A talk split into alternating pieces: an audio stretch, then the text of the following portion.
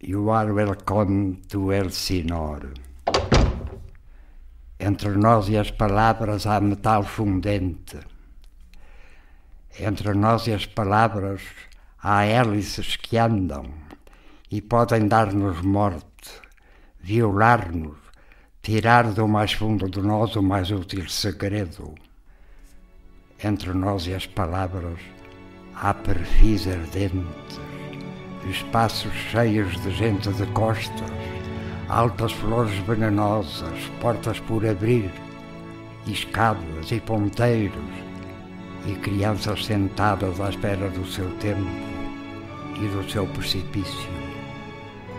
Ao longo da muralha que habitamos, há palavras de vida, há palavras de morte, há palavras imensas que esperam por nós e outras frágeis que deixaram de esperar. Há palavras acesas como barcos e há palavras de homens, palavras que guardam o seu segredo e a sua posição. Entre nós e as palavras, surdamente, as mãos e as paredes de Elsinor. Palavras noturnas, palavras gemidos, palavras que nos sobem elegíveis à boca, palavras diamantes, palavras nunca escritas, palavras impossíveis de escrever, por não termos conosco cordas de violino, nem todo o sangue do mundo, nem todo o amplexo do ar. E os braços dos amantes escrevem muito alto, muito além do asilo onde oxidados morrem. Palavras maternais, só sombra, só soluço, só espasmos, só amor, só solidão desfeita. Entre nós e as palavras, os emparedados, e entre nós e as palavras, A terra de meu pai era pequena e os transportes difíceis. Não havia comboios, nem automóveis, nem aviões, nem mísseis. Corria branda à noite e a vida era serena. Segundo informação concreta e exata dos boletins oficiais, viviam lá na Terra, a essa data, 3.023 mulheres, das quais 43% eram de tenra idade, chamando tenra idade a que vai desde o berço até à puberdade. 28% das restantes eram senhoras, daquelas senhoras que só havia antes. Umas, viúvas, que nunca mais, oh, nunca mais, tinham sequer sorrido desde o dia da morte do extremoso marido. Outras, senhoras casadas, mães de filhos. De resto, as senhoras casadas, pelas suas próprias condições, não têm que ser consideradas nestas considerações. Das outras, 10% eram meninas casadoiras, seriíssimas, discretas, mas que, por temperamento ou por outras razões mais ou menos secretas, não se inclinavam para o casamento. Além destas meninas, havia, salvo erro, 32, que à meia luz das horas vespertinas se punham a bordar por detrás das cortinas, espreitando, de revés, quem passava nas ruas. Dessas, havia nove que moravam em prédios baixos, como então havia. Um aqui, outro além, mas que todos ficavam no troço habitual que meu pai percorria, tranquilamente, no maior sossego, às horas em que entrava e saía do emprego. Dessas nove excelentes raparigas, uma fugiu com o criado da lavoura. Cinco morreram novas, de bexigas. Outra, que veio a ser grande senhora, teve as suas fraquezas, mas casou-se e foi condessa por real mercê. Outra suicidou-se. Não se sabe bem porquê. A que sobeja chamava-se Rosinha. Foi essa que meu pai levou à igreja. Foi a minha mãezinha.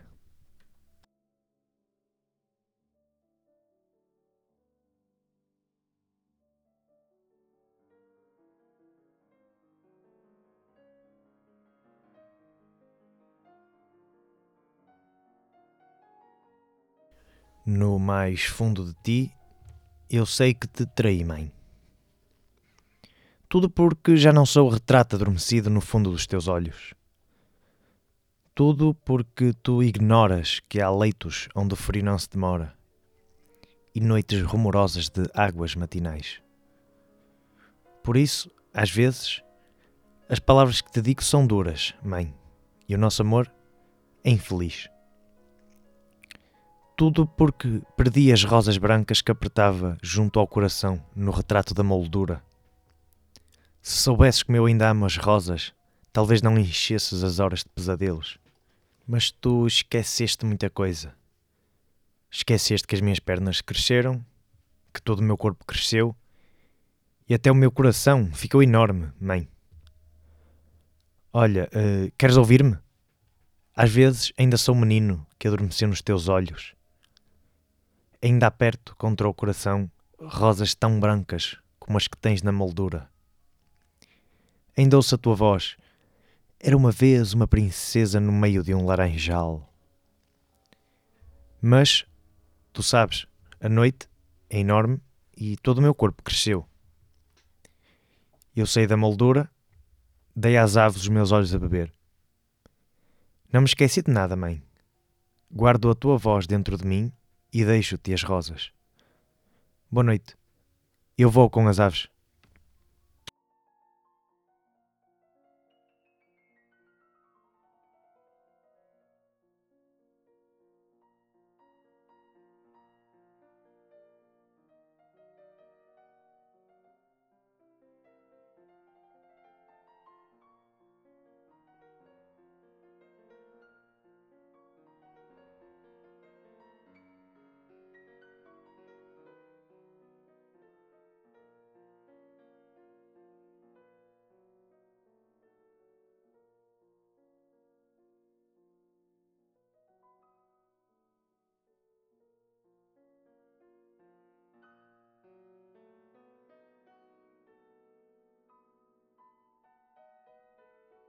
Mãe, não consigo adormecer. Já experimentei tudo, até contar carneirinhos. Não consigo adormecer, nem chorar. Que maior tragédia poderá acontecer a um homem de, que, de já não ser capaz de chorar?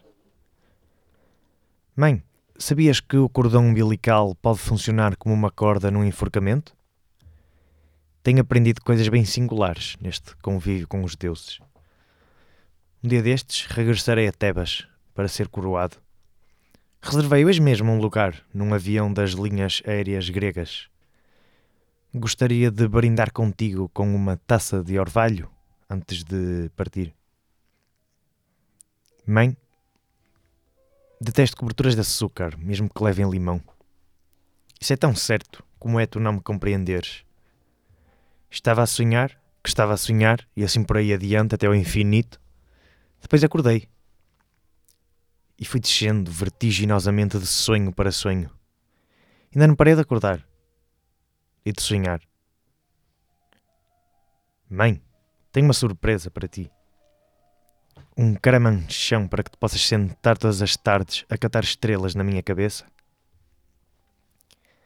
Mãe, abriu um concurso para preencher uma vaga de ascensorista no paraíso e eu concorri.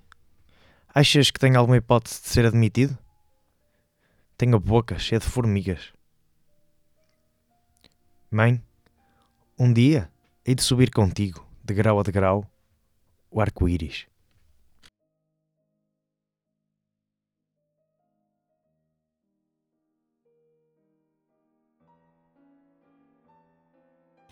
Vermelho foi o teu cabelo, mãe, sinal de já ser minha a liberdade e quanto embranqueceu. Mas haja alguém que chame de existência ao que é vontade, ao que é brandir ao vento a felicidade e defendê-la, que nem cor já tem. Vermelho foi o teu cabelo, mãe.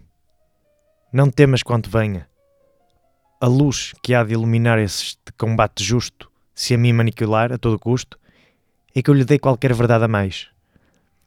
Olha, oh, minha mãe, tanta bandeira, tanta justiça a mais e a vida inteira só se aceita se ainda forem mais.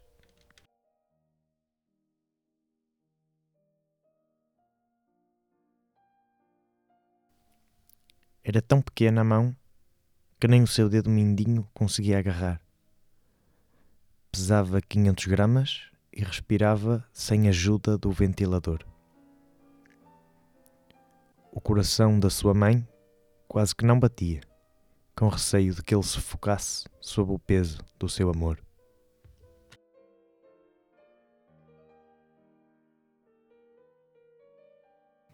Mãe, hoje abriu-se uma janela pela primeira vez, mas tudo o que pudeste ver foi um pequeno lago de águas adormecidas, rodeado por margens de areia brilhante, um pequeno lago alimentado por inúmeros afluentes. Mãe, passou uma semana e o meu minúsculo coração agita já as águas desse lago. Estou agarrada à margem.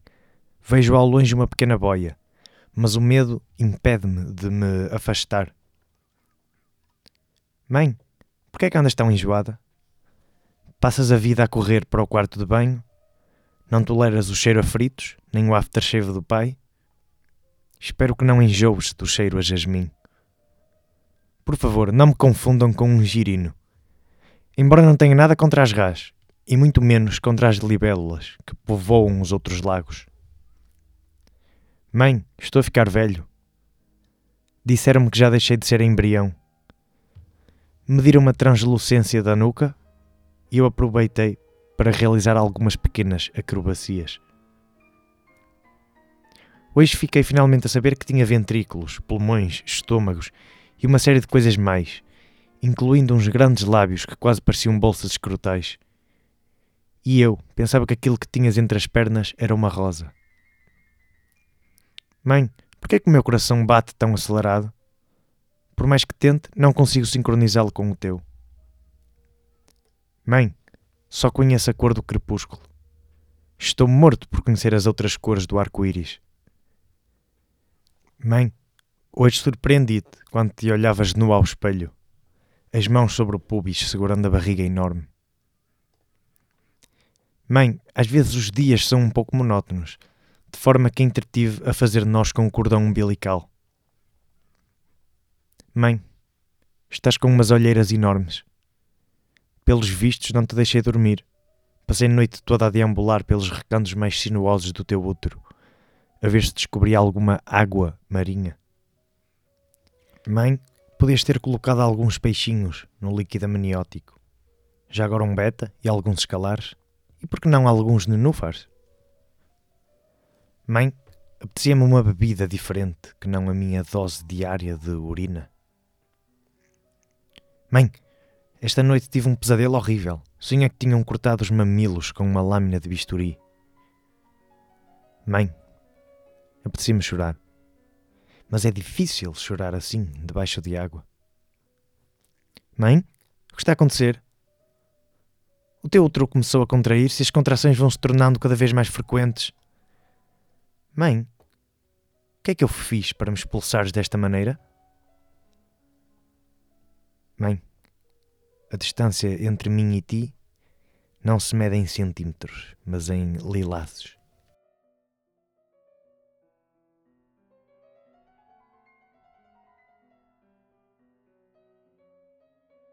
Quando eu era pequeno, à noite, e já estava sentado na cama, a mãe dizia: com Deus me deito, com Deus me acho. Aqui vai o toino pela cama abaixo. E eu ia. Ela apagava a luz e logo a seguir, manhã. Hoje sonhei que estava sentado no parapeito do viaduto Duarte Pacheco. A minha mãe chegava, dizia: Com Deus me deito, com Deus me acho. Aqui vai o toino pela cama abaixo. Eu ia. E logo a seguir, nada. Um dia destes vai ser assim. Desejo que um dia destes seja assim. O meu irmão Pedro morreu muito depressa, no dia 21 de dezembro, como era costume nele, sem prevenir ninguém. Mas tenho a certeza que, em qualquer ponto seu, com Deus me deito, com Deus me acho, aqui vai o Pedro, pela cama abaixo. Só que se, se calhar ninguém tomou atenção a estas palavras. No dia seguinte fomos, os irmãos, dizer à mãe. Estava sentada na cadeira do costume e portou-se com a imensa dignidade com que sempre viveu. As suas palavras foram: Tenham misericórdia de mim. Era muito bonita a mãe. Ensinou-nos a ler, ensinou-nos a dançar. Talvez as duas coisas mais importantes do mundo. Eu lembro-me de a ver a andar de bicicleta na Parede das Maçãs. Um pouco indignado, porque andar de bicicleta era uma coisa para nós. Não era uma coisa para ela. Depois de Tenham misericórdia de mim, que foi a única vez que eu vi usar essa palavra, passado um bocado acrescentou: Uma mãe não tem o direito de estar viva quando um filho morreu. E morreu de lhe ter morrido o filho, com uma descrição e uma elegância exemplares. Não tinha nenhuma doença especial, apenas a obrigação de cumprir um dever, e foi juntar-se ao Pedro. Não comia quase, sentada na cadeira em que recebeu a notícia. Às vezes dizia-lhe versos, porque ela gostava muito de poesia. Na igreja, disse-lhe um dos seus sonetos preferidos, de António Sardinha, que aprendi com o pai. Costumava contar que o pai, enquanto se arranjava de manhã na casa de banho, recitava poemas, e ela ficava a um canto, a ouvi-lo. Que é que a seduziu no pai, mãe? A inteligência. Ela que começou a namorá-lo aos 14 anos. E se a voz do pai, tão sensual. Nenhum dos filhos herdou a voz do pai, talvez o António, um bocadinho. A sensualidade e a inteligência. Ela que era uma mulher muito inteligente. Falava, por exemplo, de Bento de Jesus Caraça, que tinha conhecido menina, lá na Beira Alta, com o entusiasmo com que uma adolescente fala de um ator de cinema. Durante os meses em que esteve a preparar-se para se reunir ao filho, às vezes pegava-lhe na mão e os dedos tão suaves e doces. Não éramos ricos. Teve muitos filhos. Teve de tomar conta daquilo tudo. Costurava, trabalhava bastante em casa e quando se arranjava, assim para jantares mais de cerimónia, ficava uma brasa e peras. Também não era especialmente terna, mas contava-me, por exemplo, que era eu bebê, lhe doía a boca de me dar beijos. Entre tantas mulheres, apenas ela me declarou isso. Deve ser tão bom doer a boca de beijar. Há alturas em que me sinto culpado pelos problemas que lhe atirei para cima. Doenças, uma meningite aos oito meses durante a qual estive em coma, tuberculose aos três anos, o meu mau feitio, o meu completo desinteresse pelos estudos, o seu receio de me ver acabar a vender pensos rápidos e bordas d'água nas esplanadas, porque a literatura não dá de comer a ninguém. Esqueci-te que a culpa era dela dado que nos ensinou a ler antes de entrarmos para a escola e, em mim, a doença pegou. Só liga a livros e as raparigas. Eu perguntava-lhe: Existe alguma coisa para além disso, mãe? E o facto de não responder significava, talvez, que até certo ponto estava de acordo. Às vezes, ao zangar-se, não sorrias para mim porque estou a ralhar-te. Quando eu sorria, era-lhe difícil ralhar-me. Eu lá mudava a carinha para o resto da descompostura. Julgo que só compreendi bem o que sentia por mim quando estava com o cancro e ela veio visitar-me. Não era mulher de lágrimas, mas a cara encontrava-se cheia delas, escondidas. Agora tenho o seu retrato ali, sou eu que as escondo. Pior do que você, mãe, visto que sou mais chorão. A Zezinha nasceu quando eu na guerra e escreveu-me a contar. Não sei se estás vivo ou morto, porque há um mês e meio que não sei nada de ti. Estava vivo. Não assim muito vivo, mas vivo. Ao passo que, quanto a si, mãe, nunca esteve tão viva como agora. Com Deus me deito, com Deus me acho. Aqui vai o tónio, pela caima abaixo. Tanta coisa que eu podia contar a seu respeito. E não conto. E jamais contei. Não sou capaz, tenho pudor. Enquanto a metiam debaixo da terra e não aguentei, fui-me embora. Fazia um dia de sol muito bonito e tive a certeza de ver o Pedro ao longe. Não precisávamos de falar. Quase nunca precisávamos de falar para nos entendermos. Mas a palavra mãe ia de um para o outro. E somos nós que vamos pela cama abaixo. A mãe será a última pessoa a ficar, olhando para a gente. Nascemos de si, não tenho o direito de se ir embora. Não concorda? Olha que eu ponho-me a sorrir, aquele sorrisinho parvo, até escutar que sim.